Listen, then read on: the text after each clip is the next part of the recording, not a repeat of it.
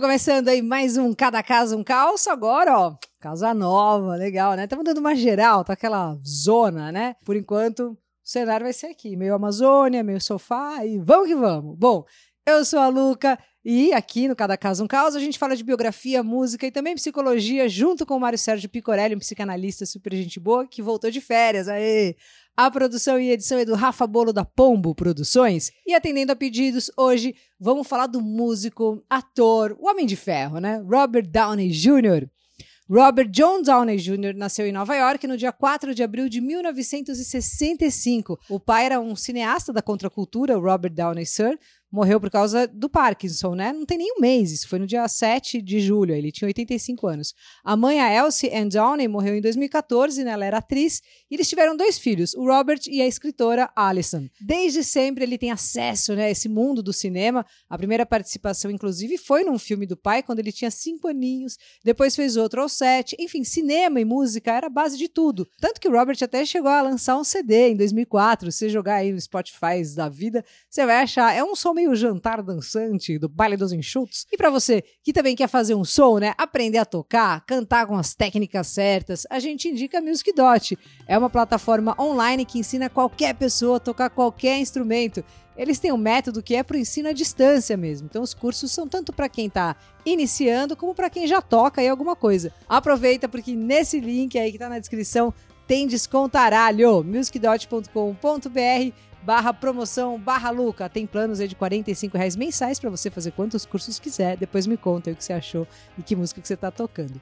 Bom, o Robert também cresceu com acesso livre a outras coisas, como por exemplo a maconha. O pai deu para o filho experimentar quando tinha só seis aninhos e não parou mais. Pelo contrário, foi só adicionando mais. Segundo Robert, quando eles iam usar drogas juntos, era como se o pai tivesse tentando expressar o amor de uma maneira que só ele sabia como. Foi o Robert que disse isso. Numa das aulas, inclusive, da faculdade de psicologia, né, no curso de psicologia comportamental, com o professor, gente boníssimo, Renan Nobre, foi falado, por exemplo, sobre pessoas que gostam do cheiro de gasolina, porque pode ser uma possível memória afetiva ali do cheiro do posto quando ia pra praia no final de semana, sabe assim? No caso do Robert, a gasolina seria a maconha. O cheiro, o ritual, tudo fazia lembrar desses momentos com o pai. Só que foi, ó, um, dois pra maconha virar bebida, cocaína, heroína e o pacote completo ali pro downhill. Vamos chegar lá. Aos 10 anos, ele estava morando na Inglaterra e super afim de entrar com tudo no mundo dos filmes profissas. E para você aumentar o CV, essas coisas, vamos fazer curso. Ele fez um curso de balé clássico.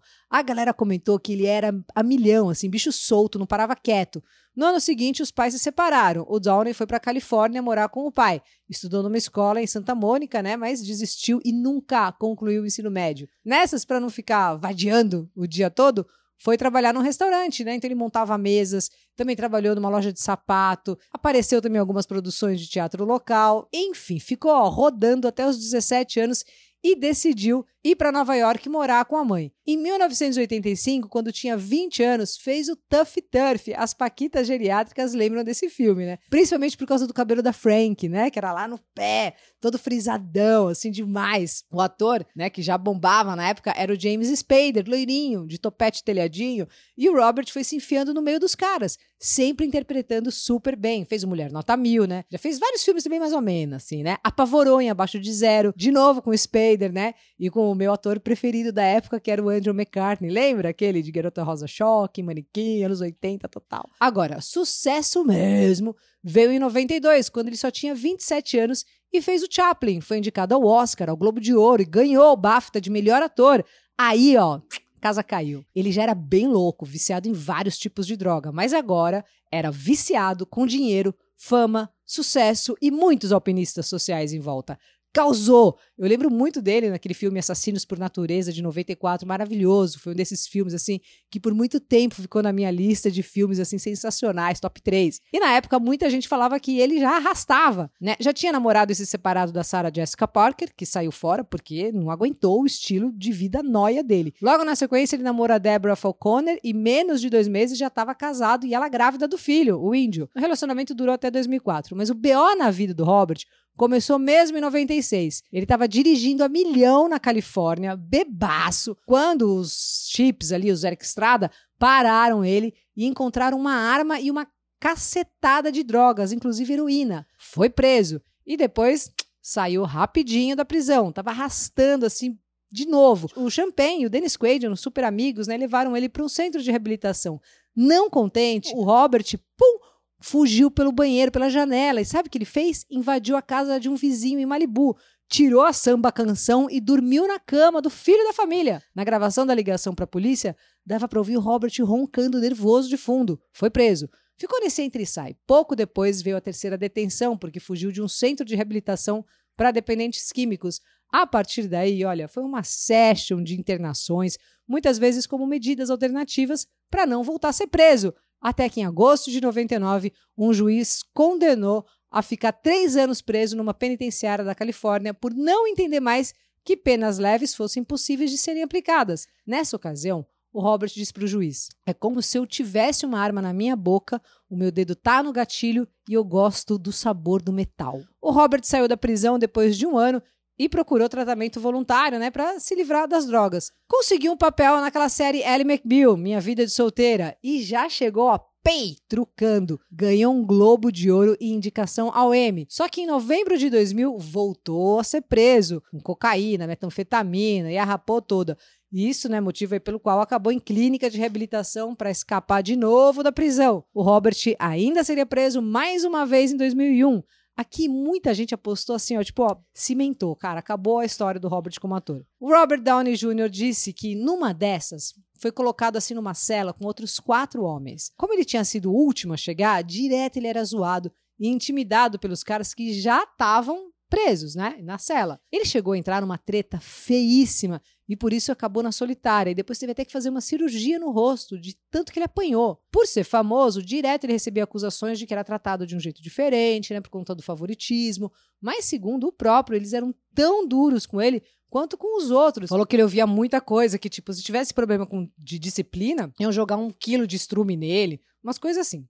Para pior, né? Além dos venenos de convívio social, Robert foi forçado a permanecer sóbrio no tempo que ele ficou na cadeia.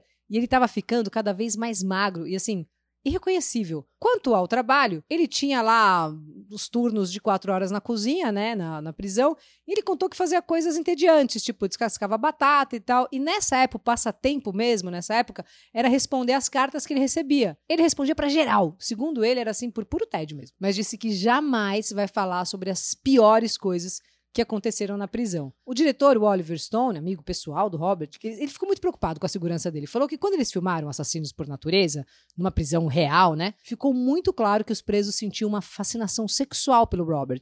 Foi isso que ele disse. Um cara que foi bem parça foi o Sir Elton John, que escolheu Robert para gravar o vídeo de I Want Love de 2001. Foi de novo super elogiado e as portas aos poucos ali foram se abrindo. Quando saiu da cadeia, o Downey Jr. não tinha mais seguro como ator e não podia pagar por um. Por isso as, as, agências não contratavam, porque ninguém queria assumir esse BO, né? A não ser o Mel Gibson, que bancou do próprio bolso seguro para que protagonizasse Crimes de um Detetive, isso em 2003. Foi o Mel Gibson, agora ele que sumiu, né? O Robert disse que no dia da independência desse mesmo ano, parou num Burger King enquanto estava comendo um hambúrguer ali, decidiu que já tinha feito estrago suficiente e jogou todas as drogas que ele tinha no mar, que estava ali do lado. Né? Ele comentou que o Pilates e a filosofia oriental, a meditação e o Kung Fu canalizaram a síndrome de abstinência e ele não deixou de frequentar a terapia desde então. O Kung Fu, na real, é o Wing Chun, que é o mesmo que o Bruce Lee fazia, só para você ter uma ideia. O Robert disse que não está interessado nos socos e nos pontapés, mas que ele precisa Olha isso que louco, que ele precisa se comprometer inteiramente com alguma coisa que o humilhe. Quando perguntam assim o que, que ele fez para conseguir parar de vez mesmo com as drogas, foi isso? Aí ele responde, ele sempre fala também da atual esposa. Ele conheceu quando estava gravando na Companhia do Medo, né, em 2005. A Susan Levine era produtora e uma das suas funções, inclusive, era ó, ficar de olho para ele não fazer nenhuma besteira. Ficaram, deu certo, estão juntos até hoje. O Robert disse que uma grande quantidade, se não todo o seu sucesso, é graças a Susan. O diretor de Sherlock Holmes, né, o Guy Ritchie, ex da Madonna, que a gente já falou por aqui, descreve o casal como a melhor ilustração de um casamento simbiótico. É um yin e yang no mundo real. Ele tatuou no braço, né, Suzy Q, como uma homenagem à, à esposa, né, Suzy Q, inclusive é o nome de um som do Dale Hawkins espetacular. Fez muito sucesso com os geniais do Creedence Clearwater Revival, que Robert também é muito fã. Bom, A partir daí, foi só alegria. Aí você já sabe, né? Homem de Ferro, o cara é o Tony Stark, né? Ficou anos fazendo esse, esse personagem que era a cara dele. Ele falou: Eu fiz tudo que eu podia com aquele personagem e posso fazer outra coisa agora. Agora, eu estando na meia idade, você começa a olhar para os últimos anos e percebe que isso é tudo parte da jornada e as coisas acabam. Aí ele continua dizendo que é muito sortudo e eternamente grato por ter chegado onde chegou. E ele fala o seguinte: Eu tive uma história de 10 anos com a Marvel que me incentivou criativamente. Agora tenho mais toneladas de ambições para coisas que ainda não fiz. Evoluir a chave. Enfim, né? Ele mudou a Marvel e a Marvel mudou ele. Agora ele vai protagonizar e produzir uma série da HBO chamada The Sympathizer. É zilhardário, né? Tem um zoológico em casa. Foi considerado por anos consecutivos como o ator mais bem pago do mundo. Ele tem muito dinheiro, né? E ajuda também bastante gente. Ele tem um grupo chamado Food Shrimp Coalition, que une investimentos e pensa em formas assim de tornar a Terra um ambiente com menos poluição. A ideia é usar mecanismos aí de inteligência artificial e nanotecnologia para construir soluções que ajudem o meio ambiente. Bom, o Samuel Azevedo, um inscrito aqui no canal e também está no Insta, mandou o seguinte: Luca e Mário, assisti o Robert do programa do David Letterman, bem legal essa entrevista, eu vi também. E achei muito bonito as falas sobre a esposa. Ouvimos tanto falar de relacionamentos tóxicos, mas e o inverso? O que, que seria, né? Interessante. Um abraço para você e ao Mário. E aí, Mário, dá para responder o Samuel? Pessoal, um grande abraço. E hoje nós temos o ator Robert Downey Jr., sua vida tumultuada pelas drogas e, ao mesmo tempo, a narrativa bacana com a esposa acolhedora. Sim, Luca, claro que dá para responder ao Samuel Azevedo, com prazer. Ele pergunta o que é um relacionamento saudável. Em primeiro lugar, temos que definir aquilo que pode ser entendido como um relacionamento saudável. Podemos dizer de maneira geral que um relacionamento saudável é aquele em que as pessoas nele envolvidas sentem que estão ganhando alguma coisa pelo simples fato de estarem juntas, ganhando cumplicidade com o outro, ganhando admiração do outro, ganhando a confiança do outro e ganhando respeito do outro, ganhando e recebendo, claro. E mais, tendo projetos, fazendo projetos, tendo algo em perspectiva, projetando em um futuro incerto algo que o casal admire, goste e tenha prazer, prazer esse é o elemento que não pode ser deixado de lado. O sexo é o coroamento de tudo isso e tem uma parcela imponderável. Descrevendo dessa maneira parece fácil, né? Bom, tá tudo aí. Mas a gente tem que desglamorizar a ideia de um relacionamento saudável. Falando em termos ideais, o relacionamento não se sustenta pela célebre frase eu te amo. Se sustenta, isso sim, pela batalha diária, que, como um time de futebol, não quer marcar um gol contra. Gol contra a cumplicidade, gol contra a admiração, gol contra a confiança, gol contra o respeito pelo outro. E eu diria ainda mais sobre o respeito, de não projetar sobre o outro seus problemas, suas angústias, suas fraquezas, suas incapacidades e principalmente o seu passado. O outro é o outro e precisa estar livre de suas contaminações pessoais.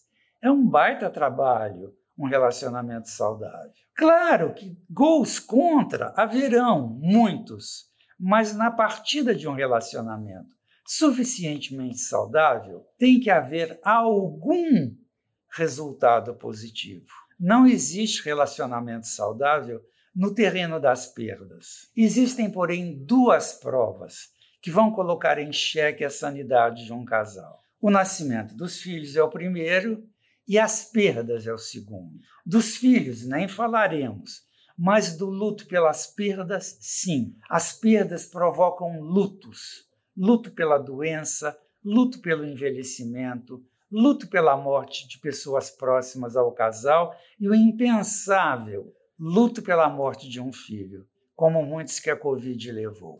No filme Amour, do diretor Michael Haneke, de 2013, conta a história de um casal de idosos, Jorge e Anne, ex-professores de música que sempre foram muito ligados um ao outro. Em um dado momento da vida dos dois, Anne teve uma séria doença degenerativa, fonte de sofrimento e dor para ambos. Jorges, vendo a mulher definhar e percebendo que ela não queria viver daquela maneira, ele a mata inesperadamente, asfixiando-a com um travesseiro. Deixando a moral de lado, terá sido este o derradeiro e último ato de amor de Jorge?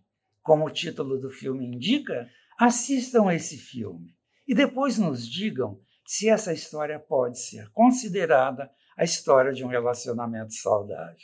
Um abraço a todos. Curtiu? Se sim, curte, comenta e compartilha. Semana que vem tem mais um vídeo aqui no canal. Aproveita também, me segue no Insta, Luca89FM, segue a gente lá. Mário Sérgio Picorelli tá no Facebook, fechou? Vá lá ver. Até semana que vem. Tem vídeo novo toda quinta às seis da tarde. Beijo.